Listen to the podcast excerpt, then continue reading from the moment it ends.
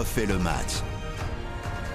Salut, c'est Christophe Paco, accompagné de Florian Gazan. Salut Christophe Salut la grosse cote et la petite cote. C'est ça, je fais toutes les tailles de cotes. Ben oui, parce que le week-end, on vous retrouve avec Stéphane Carpentier pour la grosse cote. On a décidé, dans ces podcasts quotidiens, de s'intéresser à la petite cote, la vraie. On va s'intéresser au huitième de finale de la Coupe de France. Il y a du suspense, il y a du petit poussé du Cendrillon. Ah, il y, a du, il y a du Cendrillon, il y a deux équipes de, de N2 qui vont concourir pour ces huitièmes de finale. Il y a Bergerac qui va affronter Saint-Etienne et on va voir euh, le FC Versailles qui va jouer contre Toulouse.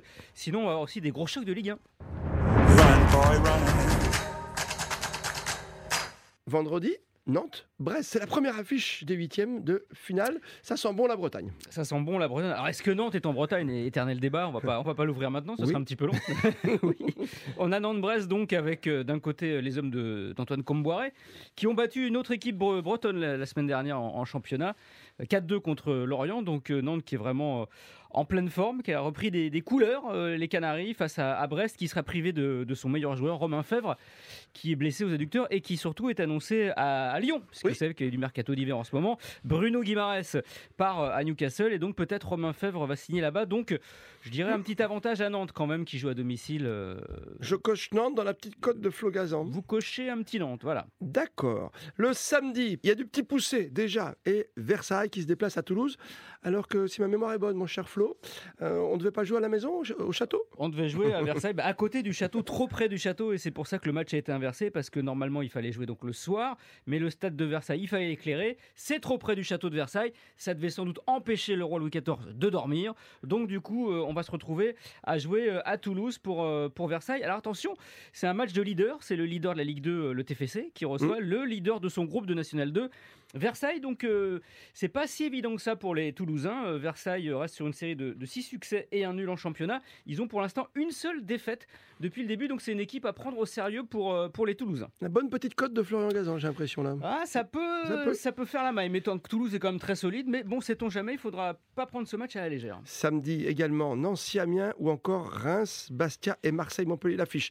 Rapidement, Nancy-Amiens, Nancy Amiens, euh, bah c'est Nancy, c'est la lanterne, la lanterne rouge de, de Ouais. Ligue 2. Ils sont dans le dur, c'est compliqué. euh, ils ont encore changé d'entraîneur. C'était Bedretti, maintenant c'est Albert Cartier, l'ancien Messin qui est, qui est en Lorraine.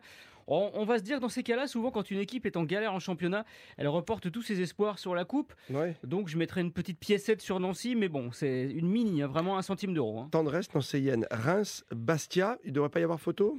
Ah, il peut y avoir photo Ah, puisque bah, Bastia a éliminé euh, Clermont au tour Ouais. précédent. Euh, L'équipe entraînée maintenant par Régis Brouard. Ça va un peu mieux pour Bastia qui est sorti de la, de la zone rouge. Mais bon, Reims, c'est quand, même, euh, c'est quand même pas mal. Il reste sur un nul et deux défaites en Ligue 1. Donc bon, voilà. Enfin, Il défaite peut- à Paris. hein. Oui. Défaite à Paris, mais euh, défaite un petit peu surprenante avant. Donc l'équipe de- d'Oscar Garcia, Reims, doit faire attention. Mais normalement, ça devrait quand même passer et aller en quart de finale. La grosse affiche du samedi. Tout à l'heure, on parlait de Nantes-Brest pour la Bretagne. Là, ça sent bon, le Grand Sud. Marseille-Montpellier. À Marseille et Montpellier. Marseille qui était euh, allé euh, gagner à Montpellier 1-3-2 en tout début de, de championnat. C'est souvent des matchs très spectaculaires. Le problème quand même, c'est que Montpellier sera privé de son maître à jouer, le, le Zidane du Languedoc, TJ Savanier, euh, également de Mavididi, un de ses attaquants, et Jordan Ferry, son milieu. Et Valère Germain, qui devait faire son grand retour au Vélodrome, sera pas là, il est blessé. Ça va être un petit peu déplumé de que- du côté de, Montpellier, donc euh, quand même l'avantage à Marseille, Marseille? ouais, qui, Ouais. qui en plus jouera avec ses nouvelles recrues. Euh, Kolasinac, son nouveau défenseur, qui vient d'Arsenal, et Cédric Bakambu, Bakambu, Bakambu. Bakambut même, j'allais dire, Ah, qu'il joli, a, il, Ah il a marqué pour son premier match à Lens la semaine dernière, donc euh, voilà, là ça aussi, ça devrait passer pour Marseille, qui est quand même euh, assez costaud cette saison. Trois matchs le dimanche et un petit poussé déjà à l'œuvre face à une légende, Saint-Etienne, qui essaie de se refaire une santé en ce moment. Ouais, bah, ça s'est bien passé euh, mercredi soir à Saint-Etienne. A enfin gagné son premier match sous l'ère euh, Pascal Duprat. Ils ont gagné 1-0 à, à Angers, donc ils ont amorcé une petite dynamique euh, qu'il va falloir con- confirmer face à Bergerac. Là aussi, ce sera pas simple parce que euh, Bergerac est également leader de son groupe de, National 2.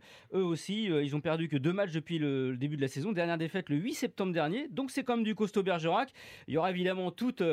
Tous leurs supporters qui seront là, enfin dans la limite des jauges euh, Oui. disponibles. Le match se déroule à Périgueux. Euh, l'entraîneur de Bergerac a 33 ans, s'appelle Erwan Lanuzel. C'est comme l'entraîneur qui est quasiment plus jeune que ses joueurs.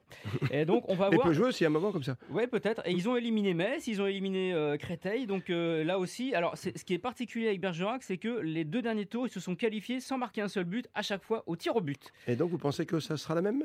Ça pourrait, mais je pense quand même que là, il y a un truc qui s'est enclenché à Saint-Etienne. Ouais, il faut parti. absolument continuer à gagner. ouais. C'est parti. Peut-être pour saint euh, grand choc de Ligue 1 euh, pour ces huitièmes de finale de Coupe de France entre Lens et Monaco tout d'abord. Ah, ça c'est pour vous, hein, Christophe. C'est un petit tendresse monégasque. Un oui. petite tendresse monégasque. Monaco donc qui va jouer euh, à, à Bollard. Alors bizarrement, c'est comme une petite statistique qui vaut ce qu'elle vaut. euh, le Racing a été battu 6 fois sur 7 dans des oppositions à élimination directe face à Monaco. Depuis le milieu des années 90. Ah. Donc il y a quand même un petit avantage psychologique pour les, les joueurs du, du Rocher. En plus, Lens, le week-end dernier, euh, a perdu à domicile face à Marseille. Ils se sont fait manger par, euh, par les Olympiens. Donc pourquoi pas, pourquoi pas un petit Monaco qui reste qualifié à Lens, même si à l'extérieur, Monaco, euh, cette saison, c'est compliqué. hein. Seulement 3 victoires euh, sur 11 matchs. Mais bon, Monaco qui aime la Coupe, la Coupe d'Europe aussi en plus cette année. Donc, euh, ouais, voilà. puis retour de Golovin et de Voland quand même au sein des, euh, des Monégasques. Il y a de donc quoi faire. c'est pas mal. ouais. La grande affiche de ces huitièmes de finale aura lieu lundi. C'est Paris Saint-Germain face à Nice. Les deux équipes aiment la coupe, ça c'est clair. Ça va être compliqué pour l'un comme pour l'autre parce que est-ce que dans la tête, par exemple, Flo, le PSG déjà pense euh, au 15 février et au premier match contre le Real Madrid dans la Ligue des Champions? Ah bah, ils y pensent de toute façon depuis la seconde où ils ont Bah oui. appris qu'ils avaient joué contre le Real Madrid, donc ça fait quelques semaines maintenant. Évidemment, on est maintenant quoi, à 15 jours de ce gros choc, hein, c'est le 15 février le, match aller. Euh, le problème pour le, le- le Paris Saint-Germain, ça va être un problème de gardien, euh, bizarrement. Mm. On les a beaucoup moqués depuis le début de la saison parce qu'ils avaient engagé tellement de gardiens qu'ils pouvaient faire une équipe de gardiens, sauf que là, euh, ils ont Keylor Navas qui est en sélection, ils ont euh, Donnarumma, le numéro 1 bis, qui a un petit, une petite gêne à un mollet, donc euh, c'est un peu la course contre la montre pour pouvoir jouer. Mais est-ce qu'ils vont prendre le risque? Parce que dans 15 jours, il y a le match. Et derrière, va vous retrouver avec euh, le troisième gardien qui a été prêté au mercato, Sergio Rico, donc il n'est plus là. Donc le quatrième gardien, le Tellier, le cinquième Francky, voire le sixième Lavalée, mais trois gardiens qui n'ont euh, bah, que zéro minute de temps de jeu cette saison en Ligue 1. Donc finalement, c'est un peu compliqué, mais on Oui, a. Autrement, on fait comme en Coupe d'Afrique des Nations, on fait jouer un joueur de champ. Ça pourrait finir euh, comme ça. Pourquoi pas Mbappé gardien Il est bon partout, peut-être pas, peut-être Bah, dans les généralement, l'avant-centre est très bon dans les buts. Souvent, c'est le cas. Donc, euh, on verra ça. En tout cas, on a la meilleure équipe à domicile, le PSG, qui reçoit la meilleure équipe à l'extérieur, l'OGC Nice de Christophe Galtier. Ça va être un gros match, quoi qu'il arrive. Gros gros match Paris Saint-Germain et Nice. Il faudra de toute façon, au bout du bout de cette Coupe de France, après le huitième de finale, ramener la coupe un jour à la maison. Exactement. Mais laquelle? Ramenez la coupe à la maison.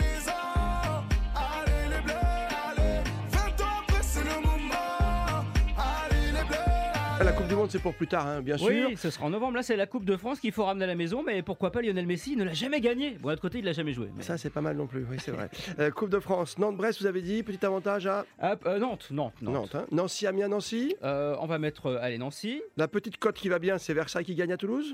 Allez, on, Allez. on va prendre un risque. On va mettre Versailles, ils sont sympathiques. Reims-Bastia, Reims. Reims, Marseille-Montpellier. l'OM. Bergerac-Saint-Etienne.